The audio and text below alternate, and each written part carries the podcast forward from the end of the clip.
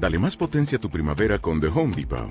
Obtén una potencia similar a la de la gasolina para podar, recortar y soplar con el sistema OnePlus de 18 voltios de Ryobi desde solo 89 dólares. Potencia para podar un tercio de un acre con una carga. Potencia para recortar el césped que dura hasta dos horas.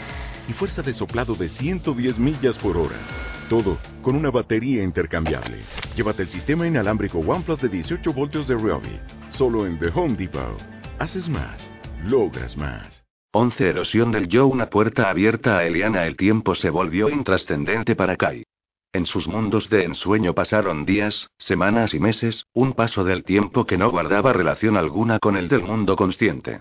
Recordaba salas con baldosas de cerámica, pasadizos rocosos y los muros azul glaciar de su celda, pero decir cuáles de estas experiencias eran reales estaba más allá de sus capacidades. La enfermedad psíquica lo había abandonado, arrastrada por los ejercicios diarios de su habilidad para entrar en un estado receptivo del nuncio.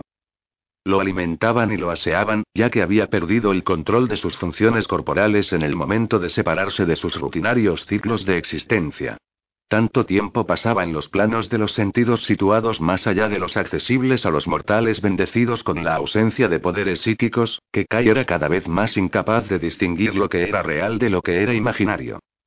Pensó que había visto a su madre, de pie junto a la puerta de su celda, con una mirada nostálgica.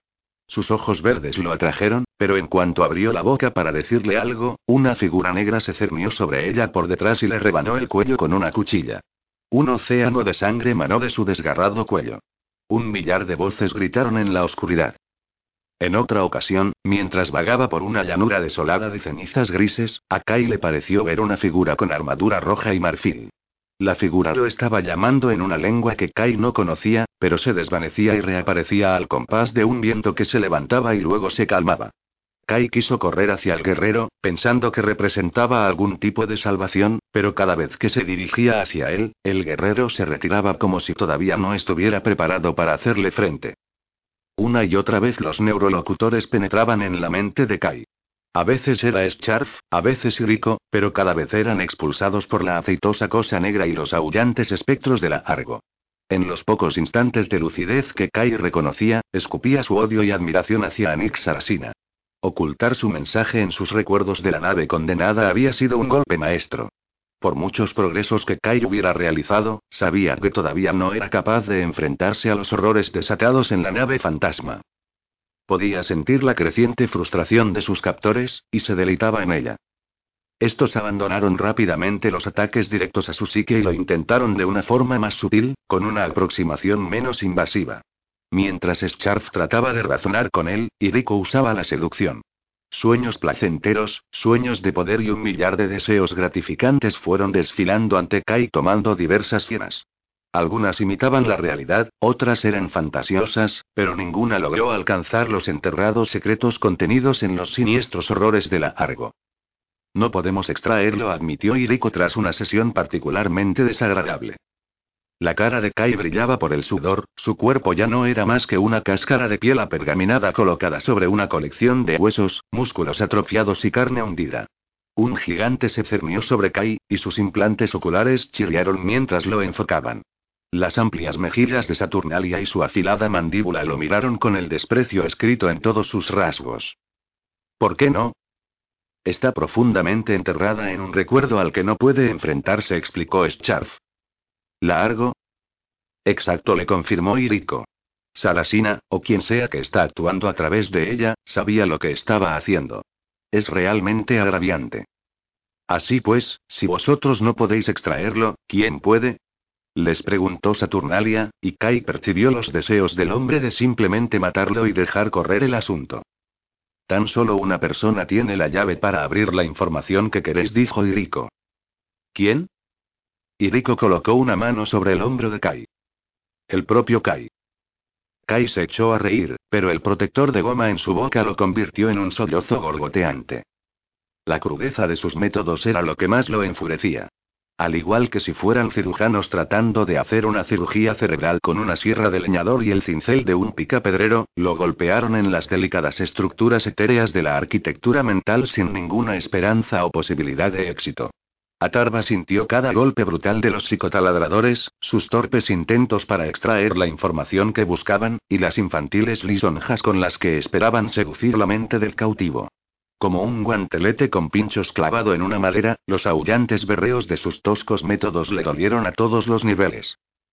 Como el auténtico artesano que era, el trabajo de aquellos aficionados lo ofendía, y aunque no podía estar en absoluto seguro de que pudiera sacar algo enterrado tan profundamente en la mente del cautivo, él habría tenido más posibilidades que los dos carniceros que lo estaban intentando.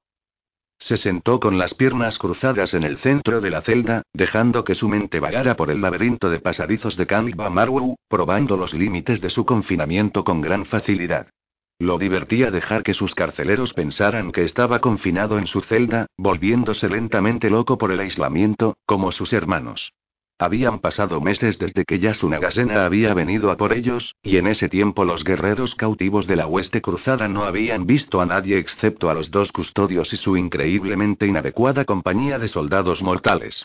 Atarva había tocado todas y cada una de las mentes en su prisión subterránea. Algunas ligeramente, otras menos. Una mente era como una delicada cerradura, los contenedores de cada psique requerían la presión adecuada antes de revelar todos sus secretos.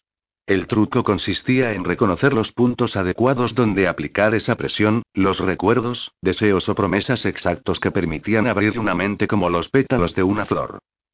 Para un adepto del culto a era una habilidad menor el hacer aflorar a la superficie los recuerdos de una mente.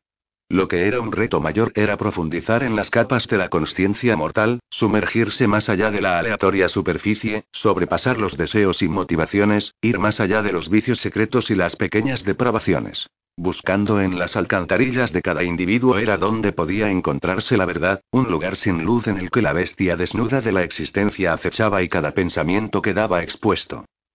Alcanzar ese lugar sin ser detectado era un talento que pocos poseían, pero que Atarva había perfeccionado en sus muchos años como buscador de la verdad. Desde que el rey carmesí había rescatado a la legión de su destrucción, los buscadores de la verdad habían sido los primeros en servir en sus filas, escudriñando las mentes durmientes de aquellos que se habían salvado del horror del cambio de carne en busca de cualquier signo latente de debilidad. Atarva conocía a sus carceleros mortales mejor que ellos mismos. Conocía sus miedos, sus deseos, sus secretos de culpabilidad y sus ambiciones. Lo sabía todo de ellos, y le divertía saber lo simples que eran sus mentes. ¿Cómo un ser viviente que se consideraba autoconsciente podía funcionar con unas facultades cognitivas tan básicas? Ah, pero los custodios y sus mentes eran realmente bellas, combinaciones de ingeniería psíquica y perfección genética artísticamente creadas. Como las más complejas máquinas imaginables, ellos eran como trampas de acero preparadas para atrapar a los intrusos incautos. Como un cogitador protegido ante las infiltraciones por un habilidoso infocito, sus mentes eran totalmente capaces de defenderse ellas solas de un ataque, y Atarva ni siquiera había tratado de echar más que una leve mirada a los límites exteriores de sus brillantes conciencias. Pero a pesar de que los custodios eran realmente fascinantes, los pensamientos de Atarva se veían constantemente atraídos hacia la mente que los psicotaladradores estaban atacando. A primera vista, nada permitía distinguir a esa persona de los centenares encarcelados allí, excepto por su leve habilidad psíquica y la cristalina cicatriz dejada por el proceso de la atadura de almas. Comprendía el egoísmo del hombre, la notoria vanidad alimentada por los años pasados en la legión de Guilliman. Comprensible, pero no propia de su alma. Él era mejor de lo que pensaba, pero iba a necesitarse un gran esfuerzo para arrancárselo en un proceso que ya había empezado pero que seguramente no llegaría a su conclusión antes de su muerte. Kai Zulane era el nombre del individuo, el hombre al que el ojo le había hablado, pero ese era un nombre desconocido para Atarva. Incluso con todos los recuerdos del hombre al descubierto, había muy poco que indicara el interés que alguien pudiera llegar a tener por él. Y aún así había algo enterrado en su interior, algo que ni siquiera Atarva era capaz de ver, algo envuelto en un horror negro de pura rabia y culpa etéreas que era imposible de eliminar sin las herramientas adecuadas. La fuerza era inútil, el horror era mucho más fuerte que cualquier amenaza de violencia. Del mismo modo, no se podía recurrir al razonamiento externo o a promesas de recompensas. Era una prueba que tan solo podía concluirse desde el interior, pero ¿qué tesoros podían ocultarse en el interior de una prisión tan fuertemente protegida? A Atarva le encantaban los misterios, y ese era uno que exigía ser revelado. Su cerebro de erudito tenía que descubrir ese secreto. El rey carmesí había realizado un mal aconsejado paso al dirigirse a Terra, pero su llegada había mostrado a Tarva lo que debía hacerse. Kai Zulane era vital para el futuro de una forma que nadie podía entender, pero si había alguien que podía llegar a tener una oportunidad de abrir su mente, ese era un místico de los mil hijos. Atarva abrió los ojos cuando un grupo de guardias pasaron por delante de la puerta de cristal de su celda. Todos menos uno trataron de evitar mirar en su dirección, y Atarva dedicó un ápice de su conciencia a la mente de aquel hombre. Se llamaba Natraj, y Atarva sonrió ante lo apropiado del nombre.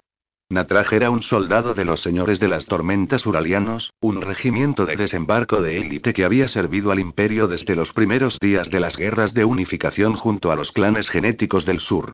Su mujer estaba criando a sus cinco hijos en una hidrogranja colectivizada en las laderas del monte Arcad, y sus hermanos estaban todos muertos. Natraj era un hombre honesto, un buen hombre, pero un hombre que ya no quería seguir sirviendo en los ejércitos del imperio. Su devoción hacia sus camaradas y los juramentos realizados ante el arca de las alas de su regimiento lo comprometían en su papel de soldado y carcelero, pero Natraj tenía cerca de 40 años, y tan solo deseaba regresar a casa con su familia y ver a sus hijos convertirse en hombres. Un deseo muy simple. Un deseo comprensible. Una puerta abierta para una Tanaean. Kai yacía en el suelo de su celda. El sudor le cubría la piel y el corazón le latía como si hubiera subido a la carrera la totalidad de la torre de los susurros. Le dolía todo el cuerpo, tenía la sensación de que las suturas que mantenían sus ojos unidos a la piel estuvieran rompiéndose. El bilioso gusto de vómito le llenaba la boca y sus ropas serían una orina e incontrolables movimientos intestinales. Le dolía cada centímetro de su anatomía, y unos microtemblores en los músculos le impedían descansar. Una luz intensa inundaba la celda y una dura estática surgía de un altavoz invisible. Kai quería incorporarse, encararse a sus interrogadores con dignidad y coraje, pero no le quedaba ni un ápice de energía. Su mano arañaba el suelo, y el fantasma de una sonrisa se marcó en su cara cuando finalmente dejó una marca propia en la superficie de la celda. Su reseca lengua resiguió los agrietados labios y con un parpaleo apartó el legañoso e infectado tejido que se le estaba acumulando en la comisura de los ojos. Kai no tenía ni idea de cuánto tiempo había estado yaciendo en un charco de su propia materia rechazada. En realidad había dejado de importarle. Observó los dibujos que su aliento dibujaba en el vómito, como ondulaciones de la superficie de un gran lago sofocado bajo el brillo de un sol rojo. Entonces se produjo un cambio. Un breve movimiento de aire. Una puerta abriéndose. Kai trató de volverse, pero ya no era capaz de mover sus extremidades. Vio un par de botas fabricadas con materiales caros, al alcance tan solo de los ricos e influyentes de Terra. Oyó la voz de una mujer, apagada e indistinguible, y unas manos lo sostuvieron por debajo, agarrándolo y poniéndole en pie. Kai se estremeció ante su contacto, con su cuerpo convertido en un mar de dolor que huía del contacto humano. Arrastrado por el suelo de la celda, fue depositado en el extremo del catre. Dos figuras con una voluminosa armadura negra, con tiras de lo que parecía cuero y placas de ceramita se alejaron un paso de él, y la mujer más exquisita que Kai jamás hubiera visto apareció ante sus ojos. Kai entrecerró los párpados ante el brillo de las luces de la celda. Su visitante era desconocida para él, una mujer de indudable origen noble y con cirugía cosmética sutilmente aplicada. Sus ojos eran de un color verde intenso, y la estructura quirúrgicamente modificada de sus rasgos encajaba perfectamente en sus prominentes pómulos. Su cabello rubio formaba una pequeña y delicada melena cortada asimétricamente y sujeta con unas cuentas amatista. Un mano negro cubría su ágil cuerpo, y una pieza de tejido púrpura brillante la envolvía como un tornado congelado. Iba vestida para una de las grandes salas de baile de América, no para una celda bajo una montaña olvidada, y Kai se preguntó qué podría querer de él una mujer como aquella. ¿Sabes quién soy? le preguntó ella. Kai se pasó la lengua por los labios con la poca humedad que le quedaba en la boca. No dijo con una voz apenas audible. El polvoriento ruido de un cadáver del desierto. ¿Y por qué deberías saberlo? Me muevo en círculos mucho más allá de tu limitado discernimiento, dijo la mujer, eligiendo cuidadosamente un camino entre la materia en el suelo de la celda y arrodillándose junto a él. Su vestido se movió con ella, deslizándose alrededor de su figura como una serpiente y asegurándose de que no tocaba nunca el suelo. Vio que él se daba cuenta y le sonrió. Nanotejido programado para permanecer en una posición y distancia determinadas de mi cuerpo en todo momento. Caro. Monstruosamente asintió ella. ¿Qué queréis? La mujer chasqueó los dedos. Dadle a este hombre algo de beber, apenas puedo oírlo. Uno de los protectores de la dama se arrodilló junto a Kai y le ofreció un tubo de plástico que extrajo de la hombrera de su armadura. Una gota de humedad colgaba del extremo del tubo, y Kai chupó agradecido el frío líquido del sistema de reciclaje del soldado. Que el agua hubiera sido extraída del sudor del hombre y de sus excrementos no le importó un ápice. Kai notó cómo el líquido fluía por su cuerpo y sus extremidades revitalizándolo como una dosis de estimulantes. Instantáneamente, sus pensamientos se agudizaron y las náuseas que lo habían afectado desaparecieron. Esto está mejor, dijo la mujer. Ahora no tendré que acercarme tanto para oír lo que estás diciendo. Eso no era agua, le respondió Kai señalando al soldado mientras éste volvía de guardar el tubo de plástico en su hombrera. No, no lo era, pero ahora te sientes mejor, ¿verdad? Mucho mejor, asintió Kai. La mujer inclinó la cabeza a un lado y recorrió su cara con los ojos. Eran unos ojos magníficos, magníficos y probablemente modificados genéticamente en el útero. Los ojos artificiales de Kai vieron la tenue silueta de un electrotatuaje justo bajo la tercera capa dermal, e inconscientemente hizo que los implantes la mostraran con mayor claridad. Trazada con una cursiva familiar formaba una C mayúscula, y Kai gruñó al tocarse la parte inferior de la muñeca, donde se había aplicado un electrotatuaje idéntico. Sois de la casa Castana, dijo él. Yo soy la casa Castana, le confirmó la mujer. Soy Eliana Sepmia Berluchina Castana. La hija del patriarca dijo Kai. Exactamente volvió a confirmar a Eliana mientras levantaba su flequillo para mostrar un parche enjollado en el centro de la frente que ocultaba su tercer ojo. Y tú eres un problema para mí, Kai Zulane. Jamás lo he pretendido, Domina dijo Kai apartando la mirada y utilizando la forma protocolaria de dirigirse a ella. Mirar al ojo de un navegante significaba la muerte, y él se había más que ganado ese destino a los ojos de la familia castana del Navis Nobilite. No estoy aquí para matarte, le aseguró a Eliana. Aunque el trono sabe que eso nos ahorraría un montón de problemas. Estoy aquí para darte una segunda oportunidad. Estoy aquí para darte la posibilidad de compensarnos por la pérdida de largo y la casi fatal pérdida de prestigio que mi padre ha tenido que sufrir en el cónclave de navegantes. ¿Por qué haríais una cosa así? Porque no me gusta desperdiciar nada, le contestó a Eliana.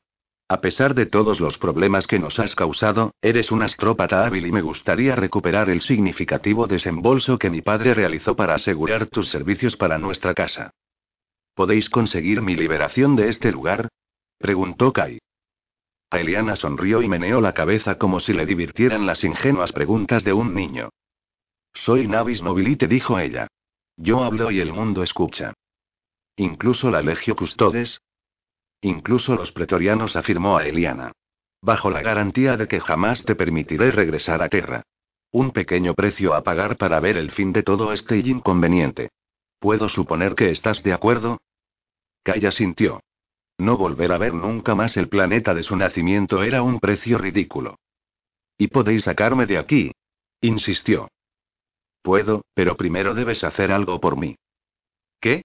Lo que sea, domina, dijo Kai, inclinándose para tomar las manos de Aeliana. Su piel era suave, y aún así tenía una consistencia que indicaba la presencia de implantes táctiles sublérmicos. Los ojos de Aliana lo taladraron, y una vez más se vio golpeado por el verde claro de su iris perfectamente circular. Necesito que me mires y que comprendas que la casa castana no te hace responsable de lo que sucedió a bordo del Augo. Era una nave vieja que había superado ampliamente la fecha de su remodelación de mantenimiento. Las aspas de sus generadores de campo Geller habían quedado dañadas al pasar por el cinturón de asteroides que envuelve Conot, y solo era cuestión de tiempo que fallaran. Nada de eso tiene nada que ver contigo. Estaba transmitiendo justo antes de que fallaran, dijo Kai, tan débilmente que ni siquiera estaba seguro de haberlo dicho en voz alta. ¿Qué? Estaba en el trance anuncio, dijo Kai. Estaba enviando un mensaje a Terra cuando los escudos fallaron. Yo fui el camino por el que entraron esos y monstruos y esas cosas que viven en la disformidad. Los escudos podían estar dañados y a punto de fallar, pero yo fui el martillo que finalmente los rompió. Toda la tripulación fue masacrada por mi culpa. Eliana cogió sus manos con fuerza y lo miró fijamente a los ojos. No fue culpa tuya, insistió ella. Las criaturas de la disformidad son peligrosas, sí, pero no tienes que culparte por lo que sucedió. He visto el informe del naufragio en los restos que emergieron de la disformidad, y es un milagro que la Argo pudiera siquiera regresar al espacio real. Tú y Roxane fuisteis los que la trajisteis de regreso a casa. Roxane y Musitokai. Sí, ese era su nombre y lo recuerdo. Nos conocíamos. ¿Qué ha sido de ella? Ella está bien, dijo a Eliana, pero Kai captó la vacilación en su voz. Tras una breve convalecencia regresó a sus deberes. Como puedes hacer tú, pero debes decir a los custodios lo que Sarasina te contó. No hay razón alguna para no hacerlo, y tienes mi palabra como señora de la casa castana de que ningún daño recaerá sobre ti, sean cuales sean las palabras que me digas. Kai inclinó la cabeza hacia atrás y miró a la brillante luz que iluminaba su celda. No podía ver la fuente de donde procedía, pero las paredes brillaban con la luz que se reflejaba en ellas. El seco ruido de estática aumentó, y en ese momento reconoció de qué se trataba. Un viento del desierto soplando a través de los valles y depresiones de un mar de dunas, reesculpiendo el paisaje con cada soplo. Muy bien, dijo. Casi me has pillado. La presión de Aeliana se incrementó, y la perfección de su estructura ósea osciló una infinitésima fracción de segundo. Pero con el conocimiento de su falsedad, el resto de la ficción se desmoronó cada vez con mayor velocidad, y los muros de su celda se derrumbaron como los toscos decorados de un teatro de barrio. En su lugar, el dolorosamente vacío Rubaljali se extendía hasta el fin del mundo.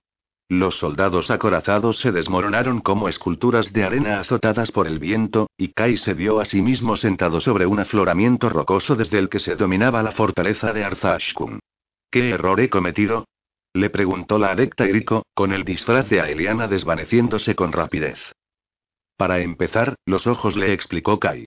Jamás podrás cambiar tus ojos, y aunque cada vez lo olvido, jamás podrás ocultarlos. ¿Eso es todo? Bueno, no admitió Kai. Has cometido otro error. Ah. ¿Cuál? Aeliana Castana es una cabrona de cuidado, afirmó Kai. Ella jamás sería tan comprensiva con alguien que le ha costado tanto a su casa. Y Rico se encogió de hombros. Ya me lo habían dicho, pero me la jugué a que tú jamás la hubieras conocido. Nunca lo he hecho, pero las noticias vuelan. Y Rico todavía le sostenía las manos, y se inclinó hacia él. Su piel olía a jabón de hierbas barato, y la pura cotidianidad de ese aroma hizo que le vinieran ganas de llorar a Kai. Si tan solo pudiera hacerlo y que te creyeras o no, el paisaje onírico es irrelevante, le dijo Iriko. Las palabras que pronuncié con sus labios no son por ello menos ciertas. No debes culparte por lo que le sucedió a Largo. Tan solo aceptando eso podrás ser capaz de liberar lo que guardas en tu interior. Tal vez no quiero liberarlo. Tal vez considero que merezco este castigo simplemente por haber sobrevivido. ¿No has pensado en esa posibilidad? ¿Por qué querrías hacer algo tan autodestructivo? Quiso saber Rico. El sondeo te está matando día a día. Eso ya debes saberlo. Kai hizo un gesto de asentimiento. Lo sé. Entonces, ¿por qué hacerlo? Anik Sarasina me hizo prometer que diría lo que sea a una persona, y solo a esa persona. ¿A quién? No lo sé, admitió Kai cogiendo un puñado de arena y dejando que se escapara entre sus dedos abiertos. El viento recogió los granos al caer, enviándolos por encima de las dunas para que se perdieran en la infinidad del desierto. Kai se imaginó a sí mismo como uno de esos granos, transportado por el cálido siroco para perderse más allá de cualquier esperanza de ser encontrado. Eso no tiene ningún sentido, comentó Iriko. No tiene que tenerlo. Pero una promesa es una promesa. ¿Quieres morir aquí? Kai consideró detenidamente la cuestión, preguntándose si la muerte era lo que realmente quería. Una liberación de sus pesadillas y de la culpa constante por haber sobrevivido sería bien recibida, pero era demasiado cobarde para dejar que la muerte lo reclamara con tanta facilidad. ¿O era la fuerza que lo mantenía luchando por su vida y la posibilidad de dar un sentido a su supervivencia? No dijo Kai finalmente cuando la respuesta llegó a él. No quiero morir aquí. Contarme lo que Sarasina te dijo es la única forma que tienes de poder sobrevivir, le prometió Iriko. Estás equivocada, replicó él sin saber cómo podía estar tan seguro de ello. Voy a conseguir transmitir lo que me han dicho. Iriko negó con la cabeza. Saturnalia te matará primero. El sangrado de residuos fue tempestuoso, pero ¿qué más podía haberse esperado tras un estallido psíquico tan potente como la llegada del rey carmesí? Magnus en persona se había manifestado en Terra desde más de media galaxia de distancia, y Evander Gregoras no podía ni empezar a imaginarse la cantidad de energía que tenía que haber gastado para ello. ¿Cómo lo ha hecho? se preguntó. Magnus era un primarca, cierto, pero incluso una criatura casi divina, con un impensable dominio de las artes psíquicas, sin duda tenía sus límites. Ninguna disciplina psíquica de la que Gregoras tuviera conocimiento podía transportar el cuerpo físico de un individuo a través de una distancia tan grande, así que ¿cómo lo había hecho? Las leyendas decían que los cognoscientes podían abrir caminos a través del espacio y del tiempo, pero hasta los relatos más exagerados hablaban tan solo de viajes de un extremo a otro del planeta. Para viajar entre mundos se necesitaría la mente más poderosa que la galaxia hubiera visto jamás y Gregoras le había contado a Zulane que los cognoscientes habían desaparecido, pero era posible que el emperador hubiera creado otro con el aspecto de Magnus. ¿Era esa la figura con la que Zulane se había encontrado en su sueño? Pero viajar de Prospero a Terra. Una hazaña así hablaba de hechicería muy poderosa, y era un mal presagio para el imperio si Magnus había abierto esa puerta prohibida. Como le había contado a Kai, tan solo podía existir un castigo para un desafío tan descarado al decreto del emperador. La eliminación de los residuos psíquicos rugió y bulló como una supertormenta atmosférica, sin dejar de bramar con las destiladas pesadillas y visiones de miles de astrotelépatas traumatizados. Habían muerto centenares por la onda de choque psíquica que todavía resonaba en el éter del planeta, y cientos más jamás recuperarían el control total de sus habilidades. En cualquier otro momento eso habría sido una calamidad, pero en medio de una guerra civil a escala galáctica, no podía considerarse menos que catastrófico. La ciudad de la visión estaba, a efectos prácticos, ciega, una ironía que no se le escapaba a Gregoras, pero que Lord Orne encontraba mucho menos que divertida. Aliviar las pesadillas de una ciudad entera no era tarea fácil, y los criptaestesianos estaban sufriendo nuevamente lo que sus compañeros habían sufrido. Las piedras susurrantes estaban rojas de sangre incorpórea, saturadas de las lóbregas visiones y los peores miedos de aquellos que se habían salvado de la sobrecarga psíquica. La cascada de luz procedente del enrejado del domo de cristal estaba sangrando sus horrores hacia Gregoras, y no importaba lo que se hubiera preparado con rituales de aislamiento y mantras de protección, seguía llorando con cada nuevo terror que tomaba forma en la niebla de los restos psíquicos. Vio seres amados desgarrados, pesadillas de cosas que se arrastraban. Sueños de abandono, pesadillas de dolor y temores al rechazo. Vio traumas infantiles, revivió dolores y terrores imaginarios que no tenían marco de referencia. Todo eso y mucho más rezumaba de las piedras susurrantes como el pus de una herida. Tan solo expulsando hasta el último fragmento de trauma podría la ciudad de la visión ser capaz de volver a funcionar, y tan solo los criptaestesianos tenían la capacidad de conseguirlo. Nemo Zimen le había encargado personalmente a Gregoras purgar la ciudad del poder que se había manifestado en el interior del Corro Primus.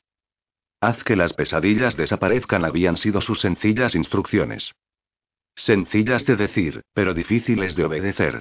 El poder en el interior de Nix Salasina que había destruido el Corro Primus era tan vasto que algunas de sus partes se habían abierto paso al interior de la psique colectiva de la Torre de los Susurros. Fragmentos infinitesimalmente pequeños de su determinación se habían alojado en las mentes de todos los que habían escuchado su aullante canto de sirena, y estos fragmentos habían sido absorbidos por las piedras susurrantes. Y a partir de ellas, habían penetrado en el mundo sombrío de los criptaestesianos. Para una mente no sincronizada con el patrón secreto que formaba la galaxia, esos fragmentos no habrían tenido significado alguno, tan solo un ininteligible flujo de imágenes aleatorias, metáforas absurdas y alegorías varias. Pero Gregoras las conocía mejor, y en cada horripilante imagen que obtenía del sangrado de residuos podía ver tenues referencias al patrón, como si los dementes y profetas repartidos por la galaxia hubieran volcado toda su palabrería y sus sueños en un poderoso grito. El patrón estaba allí, justo delante de sus narices, y la clave para desentrañar el misterio que había estudiado a lo largo de toda su vida adulta estaba oculta en la mente de Kai Zulane. Salasina había dicho que se trataba de un aviso, pero ¿un aviso de quién? ¿Y qué tipo de aviso no es preferible gritarlo desde los tejados más altos en vez de ocultarlo en la mente de un telépata desquiciado? La verdad del asunto estaba allí mismo, en las pesadillas de los astrópatas de la torre, y Gregoras iba a encontrarlo. Los neurolocutores de la Legio Custodes no estaban teniendo éxito tratando de sacar el legado de Sarasina de la mente de Zulane, pero el secreto de lo que le había sucedido a la Torre de los Susurros estaba allí, en los residuos psíquicos, de eso estaba seguro. Lo único que necesitaba era tiempo para encontrarlo. 12. El enemigo interior, la compañía de la vanidad, una promesa cumplida aunque su armadura lo aislaba del tremendo frío del interior de las montañas. Utan Luna Eshudar sintió como un escalofrío insidioso le calaba todos los huesos mientras observaba cómo los soldados mortales movían el dispensador de nutrientes a lo largo del puente que conducía hacia la isla flotante situada en el corazón de Kanba Maru.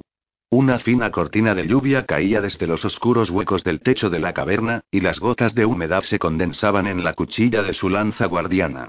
Las gotitas silbaban cuando el campo de energía las vaporizaba de forma instantánea, y el sonido era semejante al de unas serpientes que flotaran en el aire. Su energía se agotaría con mayor rapidez, y cuando había enemigos a su alrededor, los segundos que tardaría en recargarse podrían costarle la vida.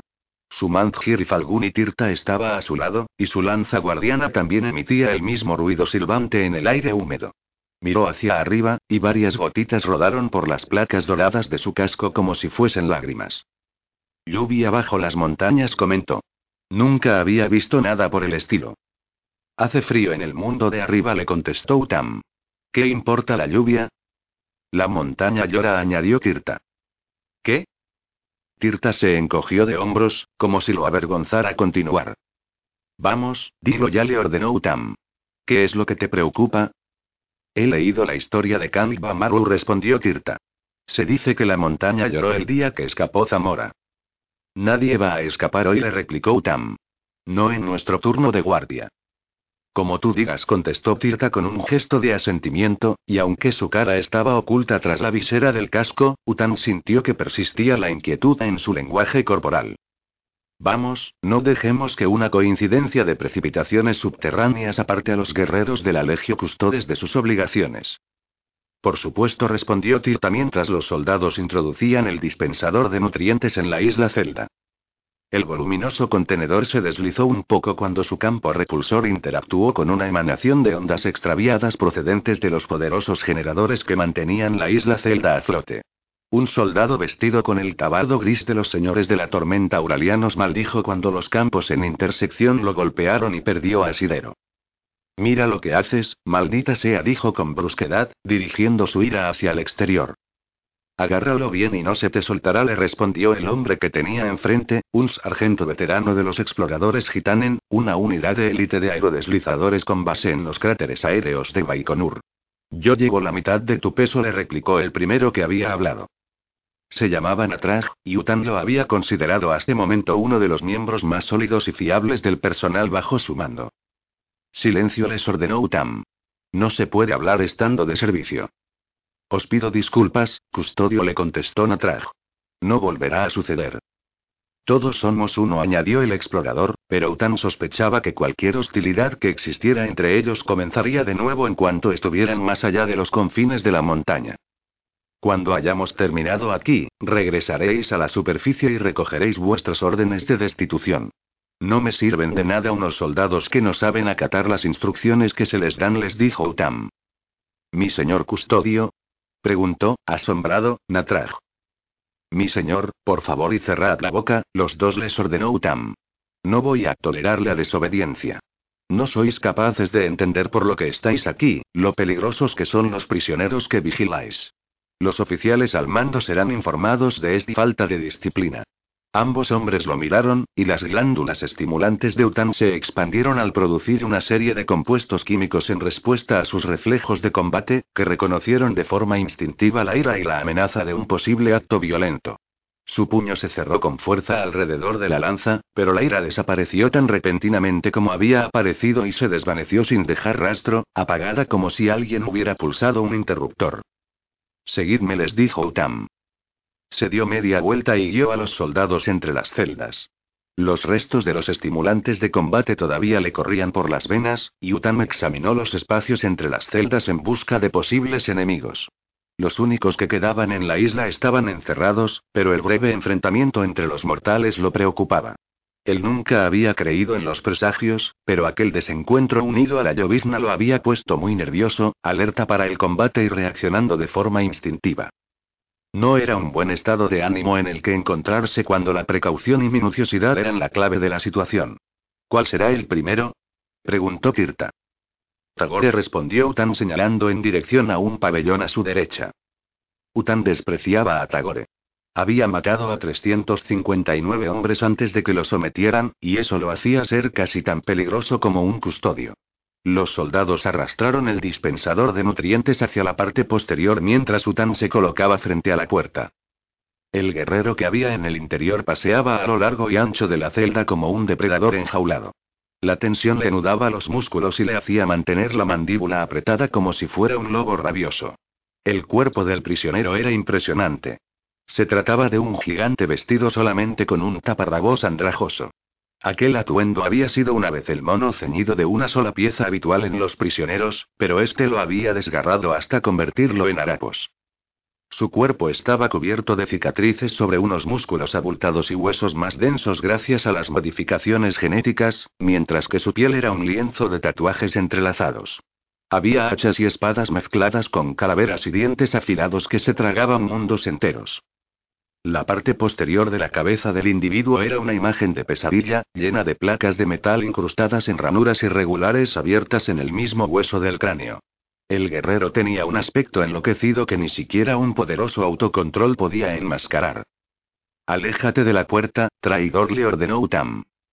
El guerrero gruñó enseñándole los dientes y se estremeció al oír la palabra traidor, pero cumplió la orden. Pegó la espalda a la pared más alejada, pero sus músculos estaban tensos ante la expectativa de la violencia. Tagore era un devorador de mundos, y Utam nunca lo había visto en otra actitud que no fuera la de atacar. Los demás guerreros de su legión eran iguales, y Utan se preguntó cómo podían soportar estar preparados para la violencia en todo momento.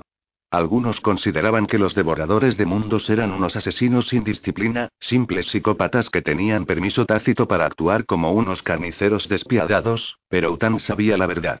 Después de todo, ¿qué clase de disciplina debían tener para ser capaces de mantener semejante nivel de agresividad tan cerca de la superficie y tenerlo dominado como si lo llevasen sujeto de una correa? Los devoradores de mundos eran más peligrosos de lo que la gente creía. Tagore lo miró con una sonrisa salvaje, pero no dijo nada. ¿Tienes algo que decir? Le preguntó bruscamente Utam. Tagore hizo un gesto de asentimiento. Algún día te mataré. Te sacaré la espina dorsal por el pecho. ¿Una amenaza vacía? Esperaba algo más de ti, le replicó Utam. Eres más tonto de lo que pareces si piensas que lanzo amenazas vacías, le contestó a su vez Tagore. Y sin embargo eres tú quien está encerrado en una prisión.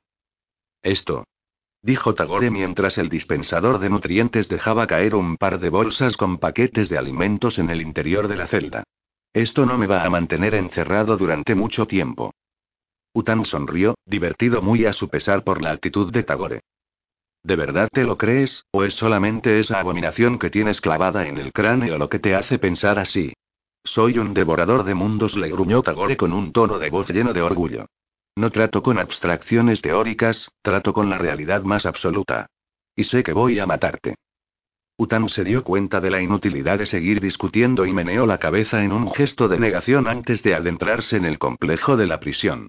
Los otros presos lo miraron con frialdad o con una hostilidad venenosa, pero, como siempre, fue Atarba quien más inquietó a Utam.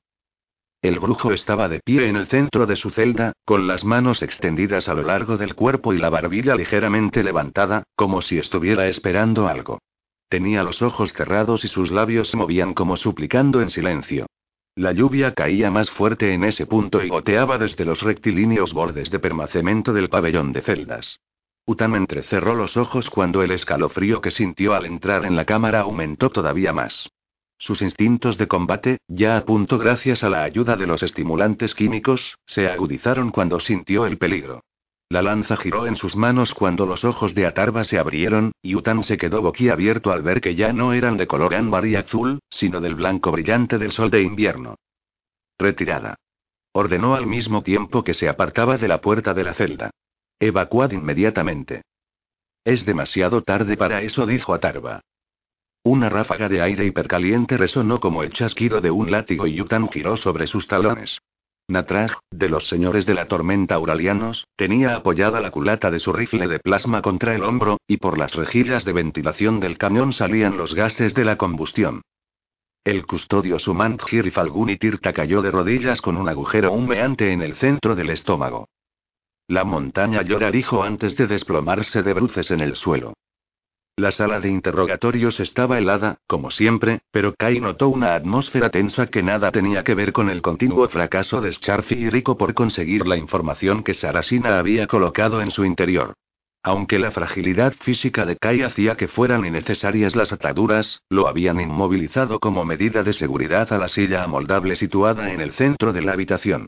La adecta Eriko estaba sentada delante de él, y Kai observó unas manchas oscuras bajo sus ojos que no estaban allí la última vez que se encontraron en el mundo de la vigilia. El interrogatorio la estaba consumiendo a ella tanto como lo estaba consumiendo a él. Por favor, tenemos que hacer esto de nuevo. No puedo darte lo que quieres. Te creo, Kai, de verdad le aseguró Iriko. Sin embargo, si la Legio Custodes no puede sacarte los secretos que tienes dentro de la cabeza, se conformarán con matarte. Son una organización implacable. Y si no quieres darme de forma voluntaria lo que quiero, entonces no tendré más remedio que arrancártelo. ¿Qué significa eso? Iriko lo atravesó con una mirada en parte melancólica y en parte de exasperación. Significa exactamente lo que piensas que significa, Kai. No vas a sobrevivir a esto. Por favor, gimió Kai. No quiero morir. No quiero morir nadie. Eso ya no importa, le respondió Iriko. Otros han decidido que debes morir, pero, por si te sirve de consuelo, quiero que sepas que pronto estarás inconsciente y que no sentirás nada. La puerta de la sala de interrogatorios se abrió antes de que Kai pudiera responder. Era el adecto Scharf, quien parecía no haber descansado bien desde hacía semanas. El hombre le dirigió una débil sonrisa a Kai y Rico lo miró con preocupación. Llegas tarde, le dijo. Nunca llegas tarde. He dormido muy mal. Soñé con una figura equipada con una armadura de color rojo y marfil, dijo Scharf, y algo sobre aquella descripción despertó un recuerdo vago en la mente de Kai. Me estaba llamando. ¿Qué decía? Quiso saber Rico. No lo sé, no logré oír nada de lo que decía. Quizás se trate de restos de Umbra, apuntó Iriko. Debería estar preocupada. Scharf negó con la cabeza. No, creo que es algo que procede del trauma psíquico provocado por la llegada del primarca Magnus. Los colores rojo y marfil de la armadura de la figura sugieren una conexión con los mil hijos, después de todo. Iriko hizo un gesto de asentimiento. Parece probable. Scharf se sentó al lado de Kai y revisó las numerosas vías intravenosas, cánulas y agujas cargadas de sustancias químicas que perforaban su piel pálida. Kai no podía mover la cabeza para ver lo que estaba haciendo, pero su visión periférica era casi tan clara como su visión binocular. Los ojos de Scharf estaban ligeramente desenfocados, como los de una persona a la que se hubiera despertado bruscamente de un sueño profundo. No logró ver las manos del hombre, pero Kai oyó un suave silbido cuando uno de los dispensadores de medicamentos introdujo otra sustancia extraña en su torrente sanguíneo. Esperaba caer inconsciente, por lo que Kai se sintió ligeramente sorprendido al notar un hormigueo en la punta de las extremidades. Miró de reojo a Iriko, pero sus preciosos ojos verdes estaban concentrados en revisar las líneas de un texto que se deslizaba a lo largo de la pantalla de una placa de datos. Kai miró a Scharf girando la cabeza, ya que cualquiera que fuera el producto químico con el que Scharf estaba alimentando su cuerpo, empezaba a contrarrestar los relajantes musculares y la anestesia que lo mantenían inmovilizado. Kai se mordió los labios mientras recuperaba el control de su cuerpo.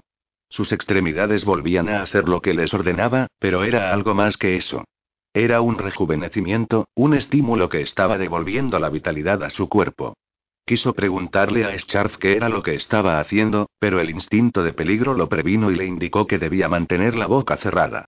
Y Rico no tardaría mucho tiempo en darse cuenta de sus acciones, ya que los monitores que controlaban los signos vitales de Kai registraban un incremento en la actividad mental y una elevación de la frecuencia cardíaca.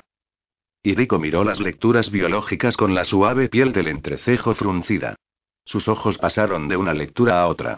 Se dio cuenta de un solo vistazo de que Kai se recuperaba de su estado de inactividad. ¿Scharf? ¿Has visto esto? Le preguntó al mismo tiempo que dejaba a un lado la placa de datos y se ponía en pie. Al ver que su compañero no respondía, se volvió hacia él. En la expresión de su rostro se mezclaron la sorpresa y la irritación. ¿Scharf? ¿Qué estás haciendo? Necesitamos que Kai esté inconsciente para este procedimiento. No dijo Scharf. No. Le replicó Iriko. ¿Te has vuelto loco? Deja de hacer lo que quiera que estés haciendo. No puedo dejar de hacerlo, adecta Iriko le contestó Scharf con una voz que sugería que deseaba mucho poder hacerlo. Los dedos de Scharf bailaron sobre el teclado de la caja negra que había sido el origen de muchas de las pesadillas que Kai había sufrido en los últimos días. Iriko rodeó la silla y agarró a Scharf por el brazo. Kai la vio darse cuenta de lo que ella había comprendido. Adecto Scharf dijo bruscamente Iriko. Aléjate del prisionero inmediatamente. Creo que tu mente se ha visto afectada por un elemento externo. Scharf negó con la cabeza, y las venas de las sienes le palpitaron como un corazón al borde de un infarto. El sujeto debe estar consciente y con movilidad si va a abandonar la instalación. No se va a marchar, Scharf insistió Iriko. Kai sintió como las ataduras de metal que le impedían liberarse de la silla se abrían con un silbido neumático mientras el estruendo de sirenas de alarma sonaba por todo Maru. Ah, sí, sí que lo va a hacer, le respondió Scharf con una voz que no era la suya. Natraj ya estaba muerto antes de que Tirta cayera al suelo. La lanza guardiana de Utan disparó un proyectil del arma que llevaba acoplada debajo de la cuchilla y el cuerpo del hombre se despedazó convertido en una lluvia de sangre vaporizada y metralla ósea. Dos de los soldados más cercanos cayeron derribados por la fuerza de la explosión, pero Utan ya se había puesto en movimiento cuando las sirenas de alarma y las señales de aviso resonaron de forma estruendosa en la caverna. Natraj había sido poseído, y la lealtad de sus compañeros también estaba en duda. Por eso todos tendrían que morir. Utan se echó a un lado para esquivar el disparo de un rifle infernal y clavó la lanza en la placa pectoral de un soldado provisto de una armadura de combate de color carmesí. La sangre le salpicó la visera dorada del casco cuando lo rajó desde la cadera hasta la clavícula. Un rifle rugió a su izquierda, pero el proyectil rebotó en la hombrera de Utam. Este se agachó y giró sobre sí mismo impulsando su lanza en un barrido bajo que cortó las rodillas a cuatro de sus atacantes. Una ardiente explosión de plasma lo cegó por un momento, y él se dejó caer adoptando una posición defensiva. Hizo un nuevo barrido con la lanza a su alrededor en un arco borroso de plata y adamantío. Los disparos rebotaban en la hoja, pero ninguno lograba atravesar sus defensas. Recuperó la visión un momento después, y Utan se pegó la lanza al cuerpo. Saltó hacia adelante, rodó sobre sí mismo para ponerse de nuevo en pie, y otro disparo alcanzó a un guerrero con armadura de espejo negro y lo hizo salir volando por el aire. Los restos triturados se estrellaron contra la pared del bloque más cercano. Del protocolo de amenazas escogió los peligros en función de su urgencia. Un señor de la tormenta auraliano con un rifle infernal. Amenaza mínima. Dos comisarios vitruvianos, uno con un rompedor de iones y el otro con un lanzador de granadas. Amenaza moderada. Tres dragones carmesíes con lanzador de redes, carabina de plasma y aplastamasas. Amenaza inmediata.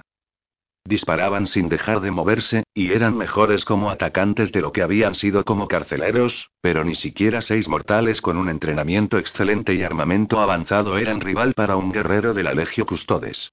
Utan blandió su arma y mató al dragón armado con el aplastamasa separándole la cabeza del cuerpo con un corte limpio que cauterizó la herida casi al mismo tiempo de infligirla. La carabina de plasma disparó de nuevo. Utam esquivó el disparo con un golpe de su cuchilla y envió el rayo incandescente al pecho del comisario que tenía el lanzador de granadas. Este cayó con un grito ahogado que se transformó en un aullido penetrante cuando el aire en sus pulmones entró en ignición. El disparo de un rifle infernal impactó en un lado de su casco, y Utan se volvió para enfrentarse al tirador, pero los dos dragones supervivientes ocultaron su objetivo mientras disparaba a su vez, pero Utan ya estaba entre ellos.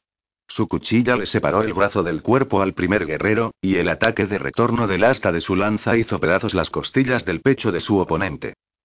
Una niebla caliente de un pegajoso líquido parecido a una mucosidad rodeó a Utam, y notó la rápida solidificación del gel de la red endureciéndose alrededor de su armadura.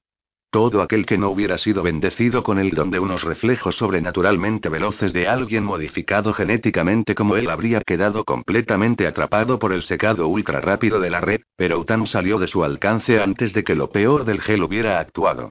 El brazo que empuñaba la lanza estaba inmovilizado por los hilos pegajosos de esa sustancia, pero el izquierdo todavía estaba libre y era letal.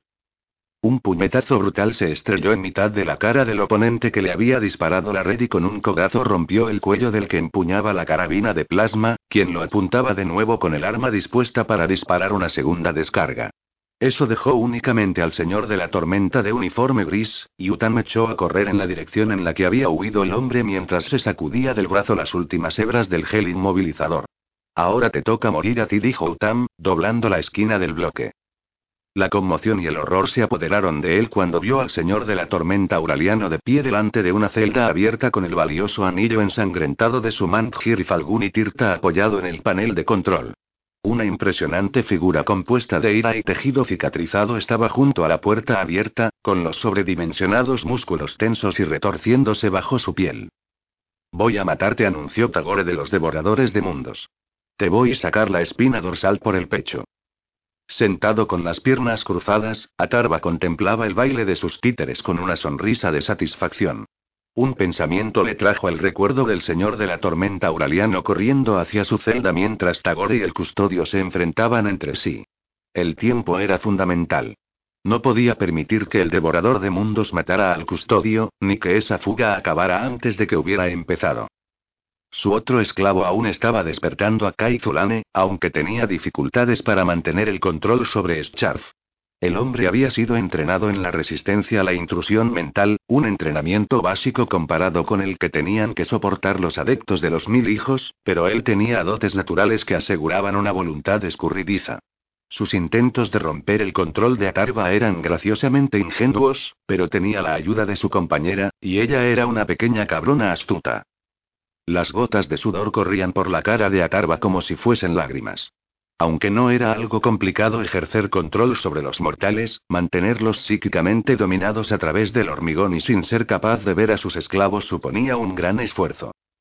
Una figura apareció en la puerta de su celda, un hombre vestido con un tabardo gris con un rayo dibujado y una vulgar representación de un ave depredadora lanzada al ataque. La cara del soldado estaba pálida, y lloró mientras su mano temblaba con el esfuerzo de intentar resistirse al control de Atarva. No trates de luchar contra ello, Tejas le dijo a Tarva. No tienes la fuerza necesaria para hacerlo. Tejas Dozn ya había servido en los señores de la tormenta auralianos durante seis años y le habían negado un ascenso tres veces. Demasiado imprudente, le dijeron sus superiores, los cuales, en un regimiento que era famoso por saltar desde aeronaves en perfecto estado sin nada más que un endeble paracaídas de gravedad para evitar los resultados que la fuerza de atracción de masas ejercía sobre sus cuerpos, ya era decir mucho. Aquella asignación a la Legio Custodes tenía la intención de atemperar su imprudencia con la disciplina de los pretorianos del emperador, pero su resentimiento por haber sido marginado no había hecho más que aumentar hasta que prácticamente suplicó que cualquiera lo usara como influencia para abrir su mente al control ajeno. Con un grito de impotencia, Tejas colocó el valioso anillo del custodio contra la placa de bloqueo y la puerta se deslizó al interior de los muros de la celda. Arrancado de la mano de un hombre muerto, las propiedades del anillo hablaban de la arrogancia de la Legio Custodes, que nunca habían considerado la posibilidad de que uno de sus preciosos anillos cayera en manos enemigas. Atarva se puso de pie con un movimiento fluido, desenroscándose como una serpiente lista para atacar a su víctima. Salió de la celda jadeando mientras notaba el poder del gran océano creciendo a su alrededor. El collar de amortiguación que llevaba alrededor del cuello se agrietó y se rompió como si hubiese sido retorcido por unas manos invisibles. Sus restos cayeron al suelo, y Atarva se echó a reír mientras sentía las corrientes y las mareas del gran océano apresurándose a llenar su cuerpo. Tejas, el anillo por favor le pidió a Tarva, extendiendo una mano. El aterrorizado Tejas dejó caer el anillo en la palma de la mano de Atarva, y este se lo llevó a los labios, como si fuera a besarlo. Usó la lengua para limpiarle la sangre, y el rico sabor de los genes de la esencia del custodio le inundó los sentidos, una ambrosía de la superioridad genética. Oh, sin duda esto es una maravilla, Tejas comentó a Tarva. ¿Qué secretos podrían ser descifrados de su estudio? ¿Qué maravillas y milagros podría hacer un maestro como Ator Maaz con la paleta de un genio? Tejas no respondió y Atarba le devolvió el anillo ya limpio. Colocó su enorme mano sobre el hombro de su esclavo poniendo las imágenes de cinco guerreros en el primer plano de su mente. Cinco. Todo lo que quedaba de doce. ¡Qué pérdida! Tejas, quiero que liberes a estos hombres, y solo a estos hombres le ordenó a. El hombre asintió con la mente batallando con la necesidad de acatar las órdenes de Atarba y el horror de lo que estaba haciendo. Aunque cada fibra de su fuerza de voluntad estaba tratando de rechazar el control de su dueño, él era una hoja arrastrada por la fuerza de un huracán. Atarba lo vio correr hacia las otras celdas, y dejó que su mente flotara en las alturas de nivel medio de las enumeraciones, que sería la mejor forma de aumentar sus habilidades en manipulación biológica. Los órganos de los sentidos de la parte posterior de su garganta luchaban por analizar el contenido de la sangre del custodio, aunque no era probable que pudieran descifrar algo tan exquisitamente construido. Sin embargo, sería suficiente con lo que lograran comprender. Aunque las habilidades de Atarba como Pavoni no eran iguales que las de Atormaat, había llegado a dominar lo suficiente de las inútiles artes de su compañero como para hacer lo que fuera necesario para salir de este lugar de reclusión. Siempre y cuando Tagore no matara a Utan Luna ayudar demasiado pronto. Puños y codos, rodillas y pies. Luchaban en un torbellino de golpes atronadores, de patadas capaces de romper huesos y golpes titánicos. Dos guerreros, diseñados para ser el pináculo de los luchadores, se lanzaban el uno contra el otro con furia, ambos con implantes neurocorticales y con la mejor manipulación genética a ambos lados de la lealtad. Tagore luchaba con los dientes al descubierto y los ojos le estallaban repletos de locura. Luchaba sin prestar atención y sin moderación, sin importarle dañar o matar. Utan Luna ayudar luchaba con precisión, elegancia y con los golpes precisos para matar procedentes de las forjas de combate del Alegio Custodes. Dos guerreros de comportamiento extremo totalmente opuesto, dos guerreros preparados para hacer frente a la muerte de dos formas completamente distintas. Utan llevaba puesta una armadura, Tagore tenía la piel desnuda y sangraba. La lanza guardiana del custodio yacía rota entre ellos, con el mango astillado en la mano de Tagore. La hoja chispeaba y escupía columnas de vapor con la humedad que goteaba del techo de la caverna. Tagore giró alrededor de Utam y lo golpeó con el talón en la parte posterior de la rodilla. Utam cayó con un gruñido y bloqueó el siguiente rodillazo dirigido a su cara con los guanteletes. Utan giró ambas manos e hizo que Tagore cayera volteándolo sobre sus pies. Se levantó, y una de sus botas retumbó contra el suelo cuando intentó aplastarle la cabeza al devorador de mundos. Tagore rodó, se incorporó y propinó un puñetazo a un lado del muslo a su oponente. La placa de la armadura se agrietó y el impacto paralizador lo hizo caer sobre una rodilla. Un derechazo le rompió el casco y un gancho lo tiró de espaldas. Tagore giró en el suelo con las piernas en el aire y se arrojó sobre el custodio caído. Utan recibió su salto volador con un contundente puñetazo bajo que lanzó a Tagore de nuevo al suelo como un Stormbear derribado. El devorador de mundos rodó hacia un lado para esquivar el previsible golpe de codo con el que Utan intentaría triturarle la cabeza, y se puso de pie a tiempo de recibir la carga de custodio. Se agarraron el uno al otro como luchadores callejeros. Se propinaron puñetazos cortos a los riñones, se bloquearon y desbloquearon las piernas mientras cada uno de ellos buscaba una forma de agarrar a su oponente para reducirlo del todo. Las placas de hierro atornilladas a la cabeza de Tagore escupían gruesas chispas rojas mientras bombeaba estimulantes químicos y reforzadores del aire en su corriente sanguínea e impulsos eléctricos a los centros de la cólera de su cerebro. Su furia había ido aumentando hasta formar una masa crítica desde el primer momento de su encarcelamiento, y esa fue justamente la lucha que necesitaba para liberarla. La primera ventaja la consiguió Utam. Cada golpe que Tagore propinaba chocaba contra una placa forjada manualmente por un artesano, hecha a mano en las armerías entre los picos de Anatolia, mientras que los golpes de Utam impactaban contra carne sin proteger. La pura fuerza de la onda de choque de un golpe le rompió el escudo óseo del pecho a Tagore, y este gruñó cuando un tremendo gancho le impactó de lleno en el vientre. Fue apenas un breve estremecimiento. Sin embargo, fue una bajada de la guardia. Utan giró y le dio un codazo en la mandíbula. Sangre y dientes salieron volando de la boca del devorador de mundos.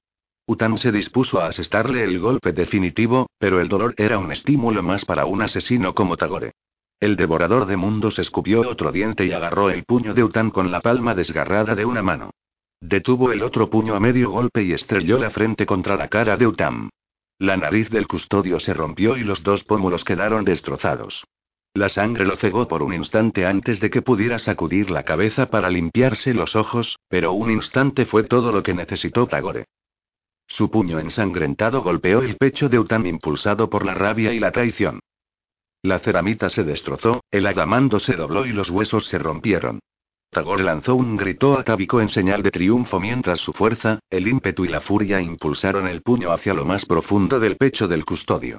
La sangre y la carne se separaron ante su mano perforadora hasta que sus dedos se cerraron alrededor de un hueso duro como el hierro. Los ojos del custodio estaban abiertos de par en par por el dolor agónico. Su cuerpo se esforzaba por vivir incluso mientras Tagore le arrancaba la vida. Tagore le escupió sangre a la cara, sonriendo con la mueca enloquecida de una calavera. ¿Todavía piensas que lanzo amenazas vacías, custodio? Le gruñó. Utan trató de responder, pero solo consiguió articular un horrible sonido gorgoteante procedente de su ensangrentada cavidad torácica. Tagore notó los huesos aplastados, triturados bajo su poder implacable. Fuerte y resistente, sí, pero no tan fuerte ni tan resistente como un sargento de los devoradores de mundos. Una figura apareció a su espalda, alta y oliendo a hielo y frío metal. Maldito seas, Tagore, lo necesito vivo, dijo una voz que solo podía pertenecer a Atarba de los mil hijos. Todavía puede sobrevivir a esto, Tagore. No lo mates. Solo Angron y sus capitanes pueden decirme lo que tengo que hacer si seo Tagore. Uno de los cabrones de Magnus no puede decírmelo. Con un crujido horrible que parecía no tener fin, Tagore giró el puño y sacó el brazo del pecho de Utam. Estaba teñido de color carmesí hasta más allá del codo, y los extremos de unos huesos arrancados sobresalían a ambos lados del puño. La sangre, las mucosidades y el fluido de la espina dorsal goteaban de los extremos de los huesos rotos, y en los últimos segundos de vida que le quedaban a Utam, este se dio cuenta de que estaba viendo un trozo de su propia espina dorsal. Te sacaré la espina dorsal por el pecho.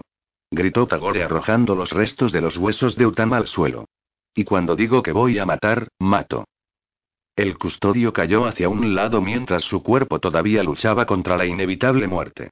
Pero ni siquiera su formidable resistencia forjada en un cuerpo tan magnífico podría sobrevivir a unas heridas tan graves, y la vida de Utan Luna Ayudar acabó en un brillante charco de su propia sangre a los pies de un guerrero para el que cada oponente derrotado era una medalla de honor. Por el ojo, Tagore dijo bruscamente a Tarba, cayendo sobre una rodilla al lado del custodio asesinado. ¿Te das cuenta de lo que has hecho? Matar a un enemigo muy poderoso digno de ser recordado, dijo el devorador de mundos. Atarba rechazó con un gesto las palabras de Tagore. Eso es irrelevante, le replicó al mismo tiempo que miraba el techo y los muros de la caverna, donde casi un centenar de torretas esperaban, listas para eliminar toda forma de vida de aquella isla flotante. Ambos guerreros sabían que no podrían sobrevivir a semejante potencia de fuego. La senda carmesí antes que los grilletes de hierro gritó Tagore, levantando los brazos para encontrarse de frente con la muerte. Atarba se rió en la cara de un código de honor tan innecesariamente autodestructivo, sabiendo que solo había una forma de poder sobrevivir durante los siguientes segundos. Te pido disculpas por esta profanación, Utan Luna ayudar, pero mi necesidad es más grande que la tuya, dijo Atarba, y arrancó la cabeza del custodio de sus hombros. Trece la hueste cruzada libertad si quieres vivir con el poder del gran océano a su disposición, había poco que estuviera más allá del alcance de un adepto exemptus de los mil hijos, pero incluso Fosistkar se habría visto en un apuro para crear un escudo cinético capaz de soportar el fuego de tantas armas. Atarba podría protegerse con ese escudo, pero el resto de los guerreros de la hueste cruzada probablemente acabarían muertos, y él los necesitaba con vida, al menos por el momento. Liberado de los limitados confines de su celda, el poder de Atarba fluyó de nuevo por todo su cuerpo. Quería disfrutar de ese momento, para deleitarse con el retorno de la escala completa de sus habilidades y la claridad de pensamiento que serían su inspiración, pero ahora el tiempo era su enemigo y el ojo tenía una tarea para él. La sangre del custodio Utan brotaba del muñón destrozado en que había quedado convertido su cuello, extendiéndose por la mano de Atarba y corriendo por su brazo. La punta aplastada de una vértebra sobresalía de la herida y la materia gris de su interior quedaría fuera de todo posible uso en pocos momentos. Pero unos pocos momentos era menos tiempo de lo que él tenía a su disposición. Los cañones de los muros de la caverna abrieron fuego y una cascada de disparos láser y proyectiles sólidos ahogaron el ruido de las alarmas. miles de proyectiles bombardearon la isla flotante en una tormenta de fuego. Atarva se adentró en la celda que recientemente había acogido a Tagore, pero el sargento de los devoradores de mundos se aplastó contra los muros exteriores, demasiado estúpido o demasiado orgulloso como para refugiarse en el interior de sus confines. ¿Puedes parar esto? gritó Tagore, y su voz casi se perdió en el rugido de los disparos. El acre humo propulsor y las nubes de humo de hormigón pulverizado llenaban el aire cuando los proyectiles sólidos machacaron las celdas y las destrozaron del mismo modo que las cepas virales necróticas atacan a las células sanas. Eso es lo que vamos a comprobar, gritó en respuesta. Empujó su propia conciencia a la cabeza del custodio, dirigiendo el poder vital de la disformidad hacia los miles de vasos sanguíneos moribundos en un esfuerzo por mantener a raya la muerte cerebral. Una especie de suspiro surgió de la cabeza cuando la boca se abrió en un grito silencioso. Atarva sintió el crujir de la actividad neuronal en las espasmódicas y palpitantes sinapsis, y conectó su mente con el cerebro moribundo. Lo incitó a volver a la vida con la energía inmaterial dejando que el poder del gran océano reanimara las células que estaban al borde de la desintegración. Atarva sintió el punzante terror de Utam en el borde de su percepción, y se preguntó por un momento qué clase de conciencia debía estar experimentando el custodio muerto. Cuanto más volvía a la vida el cerebro de Utam, más fuerte se hacía su terror enloquecedor, pero Atarva lo mantenía a raya por el momento. Con su arquitectura mental acorde con los ritmos de los Pavomi en la sexta enumeración, Atarva dejó que la familiaridad recién descubierta de su cuerpo con la sangre del Alegio Custodes lo reestructurara, alterando su biometría para que se aproximara lo más posible a la de su antiguo carcelero. Aunque el cuerpo de Atarva no cambió por fuera, su interior tomó el disfraz de Utan Luna ayudar a nivel celular. Un engaño muy burdo, concebido a toda prisa, que no engañaría a ningún analizador de genes durante mucho tiempo, pero tal vez el suficiente. Atarva se enteró de mucho de lo que sabía el custodio. La disposición de Kangba Marwu, sus protocolos de seguridad, su lista de fuerzas y, lo más importante, sus entradas y salidas. Sin embargo, en la situación en la que se encontraba, los códigos de desactivación de las armas de la caverna estaban a la cabeza de la lista de la información que tenía que arrancar del cerebro del custodio muerto. Inspiró profundamente, se protegió tras el más simple de los escudos cinéticos y luego salió de la celda. Una tormenta de proyectiles cayó sobre él con la potencia suficiente como para acabar con toda una compañía de soldados del ejército imperial en un instante, pero el escudo resistió. Tuvo la impresión de que todas y cada una de las armas de los muros de la caverna estaban dirigidas hacia él. Atarva supo que no le quedaba mucho tiempo para hacer lo que quería. Todas las armas desacopladas y desactivadas. Gritó con una voz que era una imitación tan perfecta de la de Utan Luna ayudar que ningún comunicador podría nunca haber puesto en duda la autenticidad de quien lo decía. Autorización Omega Omicron 93 Primus. La ensordecedora avalancha de fuego cesó en un instante cuando cada arma se replegó en el interior de un hueco blindado y desapareció. El humo y el polvo flotaron en las corrientes de aire creadas por el calor repentino y por el paso de miles de proyectiles. Las atronadoras alarmas parecían casi mudas en comparación. Atarva desactivó su escudo cinético y dejó escapar un suspiro de alivio mientras unas siluetas aparecían entre las asfixiantes nubes de polvo.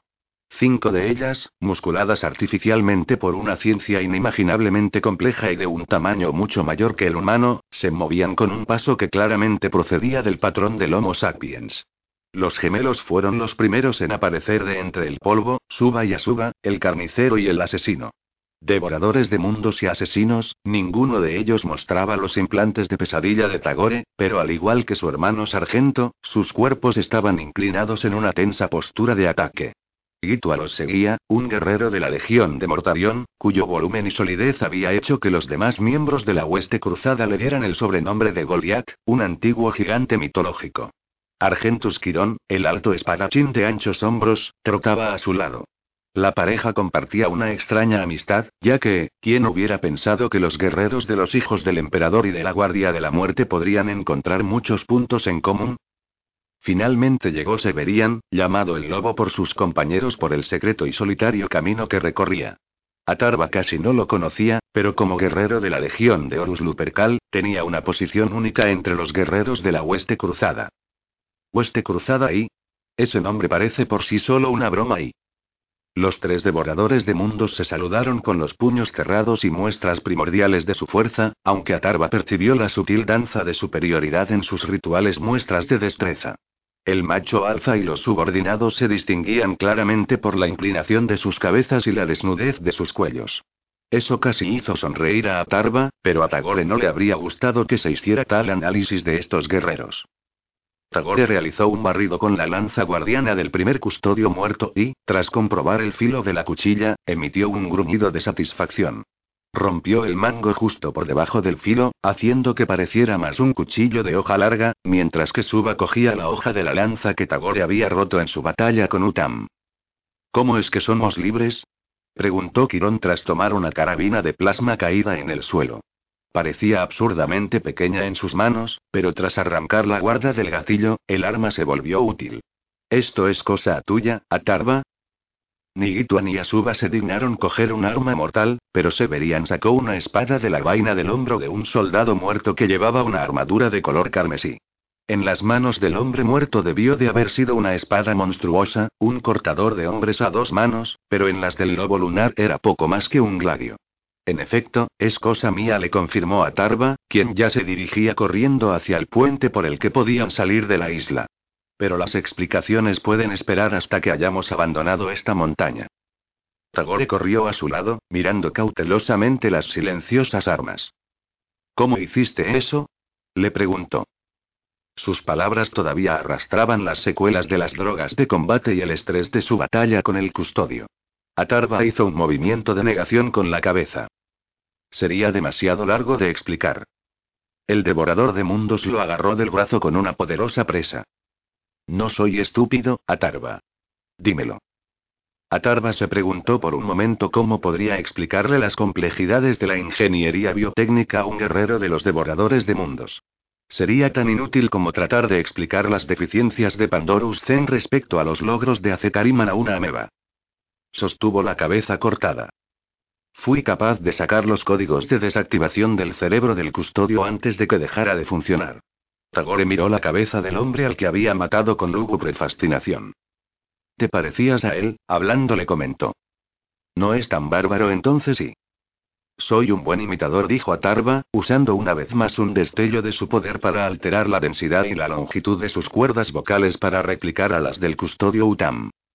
El puente retumbó con el sonido de las fuertes pisadas de los marines espaciales mientras cruzaban hacia una prominente roca en el borde del abismo sin fondo. Los guerreros se pararon cuando cruzaban el puente, reconociendo la importancia del momento. Estaban fuera de sus celdas, pero todavía quedaban batallas que librar si realmente querían considerarse libres. Atarva sintió los ojos de Quirón sobre él. ¿Está esa cabeza aún viva? Preguntó el guerrero de los hijos del emperador con una mueca de disgusto. El color artificial del pelo del guerrero lo había convertido en albino mientras fueron honrados como representantes de las legiones vencedoras, pero privado de sus colorantes mientras estuvo prisionero, las oscuras raíces habían comenzado a asomar en sus sienes. En cierto modo respondió a Tarva. Puedo usarlo para desactivar las armas de fuego, pero tendremos que darnos prisa antes de que las conexiones de sinapsis se deterioren más allá del punto en que las pueda utilizar. Has deshonrado a un enemigo caído, le recriminó Suba pegándose a su cara. Atarva lanzó una exasperada mirada a Tagore, y aunque el sargento de los devoradores de mundos estaba claramente de acuerdo con Suba en cuanto a la violación del cuerpo de un enemigo caído, hizo un gesto de asentimiento para demostrar que lo comprendía. Tagore golpeó un puño contra su pecho, un viejo saludo de la unificación que parecía estar más acorde con su estatus de prisioneros que el Aquila. Somos devoradores de mundos, Suba dijo Tagore. Estuviste en la gran ruptura de las cadenas. Juramos que no seríamos esclavos, ¿recuerdas? Lo recuerdo, asintió Suba con un gruñido salvaje y los puños apretados. Todos lo recordamos, añadió su hermano gemelo. La senda carmesí antes que los grilletes de hierro. Sabías palabras, dijo Tagore, señalando más allá del arco de piedra situado delante de ellos. Palabras para vivir. Palabras con significado. Las palabras de Angrón añadió Suba, como si eso resolviese el asunto, pero Atarva no se perdió la incómoda mirada compartida por Asuba y Tagore. Más allá de ese arco se encuentra la libertad, pero esa libertad tiene que ser ganada con sangre, declaró Tagore, blandiendo la hoja de la lanza. Enseñaremos a nuestros enemigos lo que significa ponerle cadenas a un devorador de mundos. Estamos perdiendo el tiempo, declaró Severian. Deberíamos irnos ya. Es la cosa más sensata que alguien ha dicho, gruñó Gitua. A lo mejor todos vamos a morir intentando salir de este lugar, pero al menos lo haremos de pie y frente a nuestros enemigos. ¿Morir? intervino Quirón. ¿Qué fuerza podría tumbar a Goliat? Tú eres demasiado grande y duro para morir, amigo mío. Todos podemos morir, Quirón le contestó Gitua. Incluso yo. Kai saltó de la silla cuando las sirenas de las alarmas resonaron a lo lejos. No hacía falta ser un psíquico para saber que algo terrible estaba sucediendo, algo que nunca había sucedido en la cárcel de los custodios. La inexplicable conducta de Scharf y las alarmas solo podían significar una cosa. Alguien estaba escapando de las montañas, y aunque no sabía quién ni cómo, Kai era consciente de que él estaba, de alguna forma, incluido en esa huida de la prisión. Arrancó la cánula y los goteros de su cuerpo, gritando de dolor cuando las agujas le desgarraron la piel. La sangre le corrió por el brazo y los tubos de plástico transparente escupieron fluidos de colores a las baldosas del suelo de la sala de interrogatorios. El olor químico que despedían era penetrante, y Kai recordó que había sido sometido a sus efectos. Kai se alejó de la adecta y Rico y colocó la silla entre ellos. Todavía sentía un leve hormigueo en las extremidades, y tenía una claridad de pensamiento que solo podía proceder de los estimulantes que Scharf le había suministrado. Su cuerpo estaba terriblemente debilitado debido a los abusos psíquicos que Eirico había cometido con él, y Kai no tenía ni idea de cuánto tiempo tardaría en ser capaz de volver a funcionar antes de que este nuevo estado de claridad psíquica y mental comenzara a desvanecerse. Vuelve a la silla, le ordenó Eirico, y Kai sonrió. ¿En serio? ¿Quieres que vuelva a la silla para someterme a un procedimiento que va a matarme? Más vidas que la tuya están en juego, le replicó Iriko, clavando sus ojos verdes en él. Vidas más importantes que la tuya. Ni por asomo, dijo Kai. La vida del emperador, le respondió Iriko. Eso hizo que Kai se detuviera un momento, ya que seguía siendo un leal servidor del imperio. No puedes pedirme que haga ese sacrificio, dijo Kai con voz suplicante. ¿Por qué no? Quiso saber Iriko mientras rodeaba la silla. Ya renunciaste a tus ojos. Escucha, Kai, todo el mundo hace sacrificios por el emperador. Los soldados del ejército imperial, los guerreros de las legiones astartes, todos los astrotelépatas que murieron en la torre de los susurros. ¿Por qué deberías ser tú diferente? Todos estos sacrificios quieren decir algo y tú puedes hacer que los tuyos quieran decir algo también, algo infinitamente más grande de lo que puedas imaginar. Serías un héroe. Kai negó con la cabeza mientras una ola de vértigo se apoderaba de él. No soy un héroe. No puedo hacer algo sabiendo que va a matarme. No tengo valor. Por supuesto que puedes, insistió Iriko. ¿Crees que los héroes no tienen miedo? Por supuesto que lo tienen. Por eso es por lo que son héroes. Se enfrentan a sus miedos y los superan. Hacen lo correcto aunque eso signifique el fin de sus vidas. El hormigueo de los labios de Kai comenzó a desaparecer, y una helada insensibilidad lo reemplazó. Miró a Scharf, pero el hombre simplemente estaba allí de pie, con la mirada muerta de un maniquí. No recibiría ayuda alguna por esa parte. Iriko cogió una larga aguja hipodérmica de punta afilada de la bandeja de plata pegada a la silla y la clavó en una botella llena de un líquido claro. Pasó una cantidad de fluido al cuerpo del inyector y le dio unos golpecitos para eliminar cualquier burbuja de aire que hubiera podido quedar en la aguja. Muy bien, Kai dijo Iriko mientras una gota de líquido colgaba de la afilada punta de la aguja. Si tú solo no puedes ser un héroe, entonces yo te convertiré en uno. Se metieron en uno de los pasillos que se alejaban de la isla.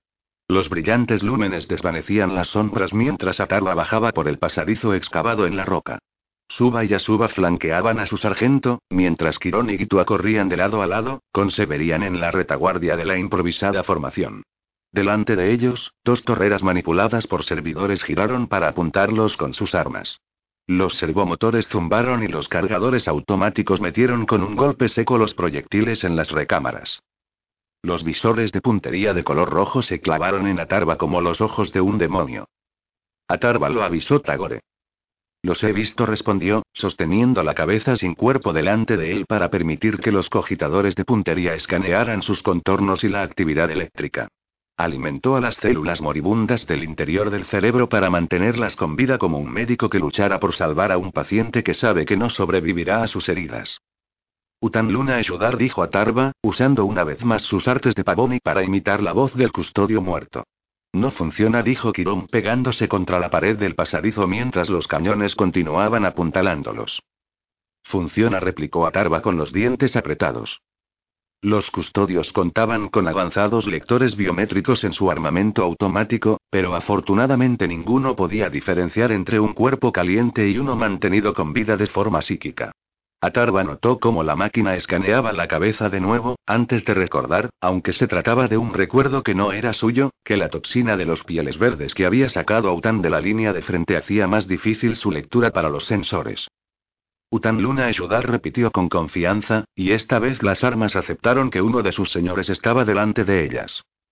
Los cañones dejaron de apuntar y los ojos de los servidores cambiaron de color rojo a verde. Acabad con ellos, ordenó a. Los tres devoradores de mundos salieron corriendo como perros de caza liberados de sus cadenas. Asuba corrió hacia el arma de la izquierda y saltó sobre los peldaños de la escalera de mantenimiento que tenía atornillada a un lado. Su mano salió disparada, con los dedos rígidos, y la cabeza del servidor quedó separada de su cuello tan limpiamente como si hubiera sido cortada con una espada de energía.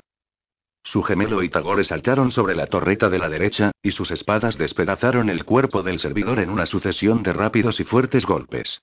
Tras unos pocos instantes no quedó nada remotamente humano de la criatura cibernética, tan solo unos trozos desparramados de carne que caían de la torreta chocando con un sonido húmedo contra el suelo. A pesar de la matanza, no hubo furia en el ataque, y cada golpe fue preciso y controlado para no malgastar esfuerzos. Vamos, dijo Tagore, dejándose caer al suelo. Atarva pasó al lado de las torretas, impresionado a pesar de sí mismo por la precisión y la velocidad del ataque de los devoradores de mundos. Quirón, Gitu y Severian seguían sus pasos, y Atarva notó la admiración que sentían por la velocidad de sus compañeros. Al final del pasaje, una pesada puerta blindada cerraba el paso. Su impenetrable revestimiento pintado de negro y dorado y marcado con códigos numéricos le indicó a Atarva dónde se encontraban exactamente dentro del complejo de la prisión. Gitua se preparó delante de la puerta y cerró los ojos. ¿Acaso estaba pensando romper la puerta él solo y? Dos metros de grosor, declaró Gitua. Los músculos de sus hombros y sus bíceps flexionados se hincharon por el esfuerzo. Si tuviera una palanca y tiempo podría abrirla. No tienes ni una cosa ni otra, señaló Quirón, apuntando a la puerta con su carabina de plasma. Eso ni siquiera arañaría la pintura, apuntó Gitua con mirada desdeñosa. Ni siquiera la unión de la fuerza de los siete sería capaz de derribarla, afirmó Asuba. Atarva, ¿queda algo de vida en esa cabeza que traes ahí? ¿Podría abrir esta puerta? Será mejor que sea así, o esto va a ser un intento de fuga muy corto, comentó Suba. Atarva hizo caso omiso de los dos y elevó la cabeza hasta la placa negra del mecanismo de apertura montado sobre la puerta. Tenía la mano pegajosa por la sangre, y sentía el peso de la muerte que arrastraba hacia las profundidades del olvido las sinapsis todavía activas de la conciencia del custodio. Debo pedirte un último favor, custodio Utan murmuró Atarva mientras sostenía la cabeza cortada hacia la placa. Inspiró rápidamente y de forma continuada mientras el poder del gran océano se derramaba en el cerebro moribundo del custodio asesinado. Esas energías eran una fuerza desatada, pero lo que estaba muerto estaba muerto, y no había vuelta de ese abismo negro.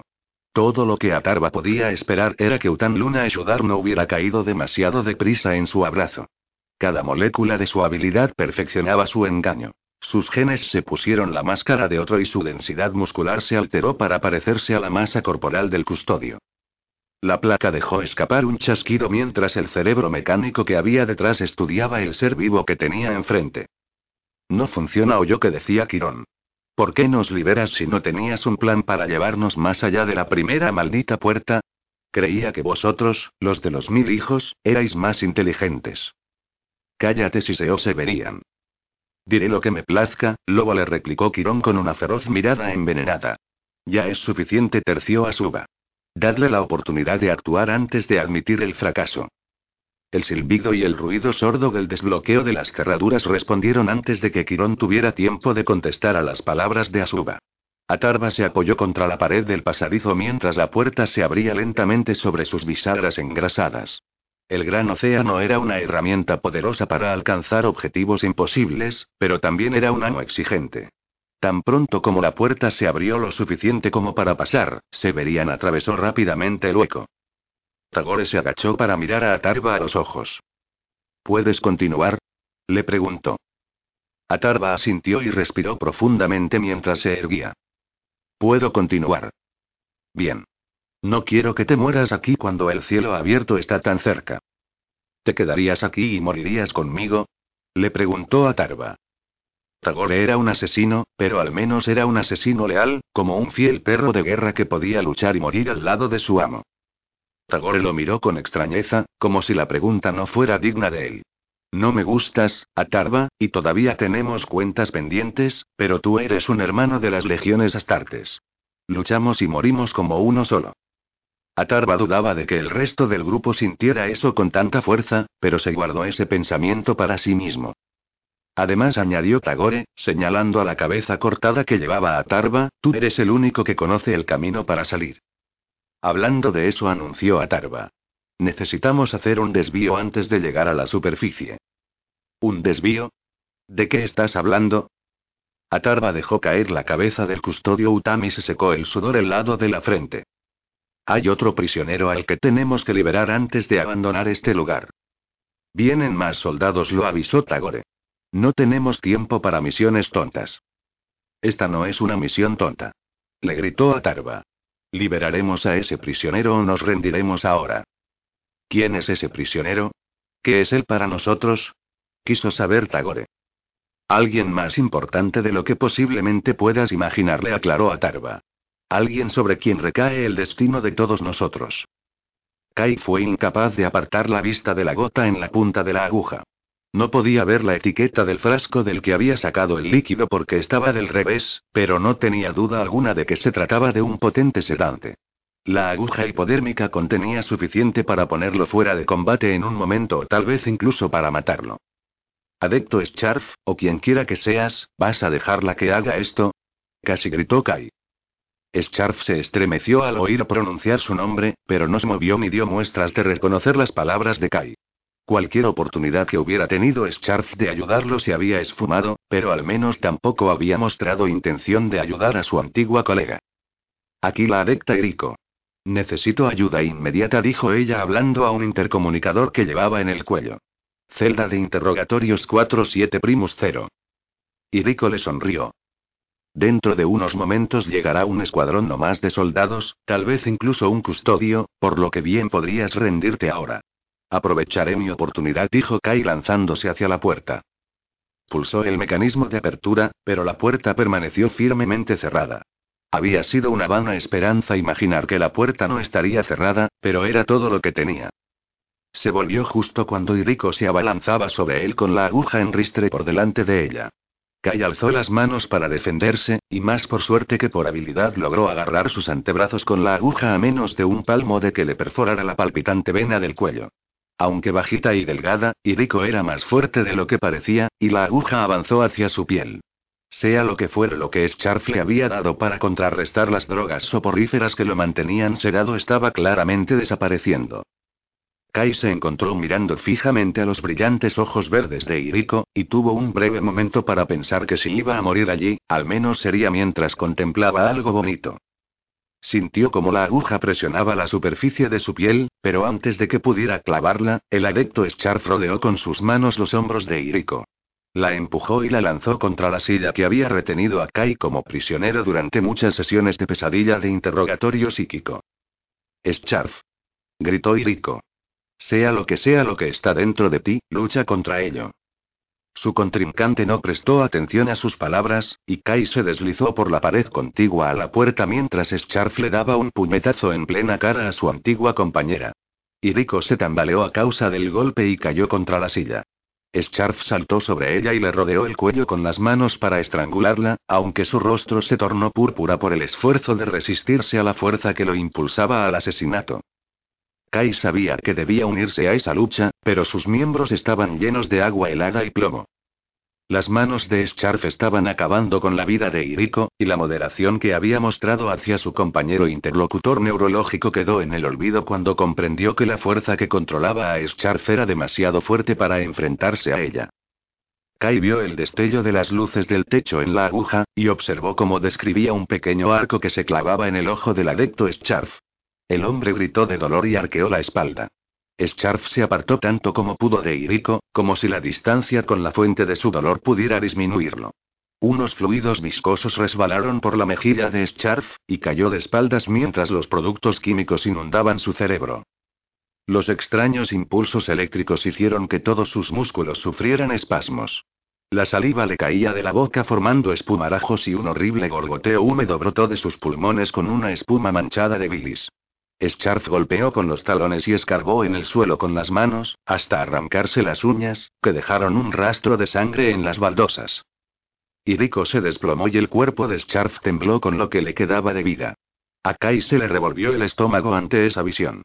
Había visto morir a los astrópatas del Corro Primus, había sentido la sangre de Sarasina sobre su propia cara, y había oído los gritos de la tripulación de la Argo, pero ver a un hombre morir tan dolorosamente justo delante de él era algo verdaderamente horrible. La sala de interrogatorios quedó en silencio salvo por el suave repiqueteo del equipo de biomonitorización, la respiración dificultosa de Iriko y el gorgoteo de saliva de la boca abierta de Scharf. Kai dejó escapar un aterrado suspiro, sabiendo que solo tenía unos preciosos momentos para aprovechar la oportunidad que Scharf le había dado. Antes de que pudiera hacer algo más que reconocer ese hecho, un atronador impacto resonó en la puerta de la sala de interrogatorios. Rápidamente le siguió otro, e Iriko sonrió mientras se deslizaba hacia un lado. Vienen a por ti, dijo ella con un ronquido áspero. Otro impacto sacudió la puerta, y esta vez se dobló hacia adentro. Las cerraduras que la mantenían cerrada habían quedado destrozadas por la fuerza de los golpes. Un nuevo impacto arrancó la puerta de su marco, y cayó sobre las baldosas con un gran estruendo. Una impresionante figura con un ajustado mono amarillo se metió por la puerta, y Kai retrocedió ante la visión de este último horror. Un pelo largo y negro enmarcaba una gruesa cara de rasgos aplanados que, sin embargo, resultaba atractiva, y Kai sintió un olor penetrante que provenía de la piel del guerrero mientras tendía una mano hacia él. Kai Zulane. Soy Atarba de los mil hijos, se presentó el gigante. Ven conmigo.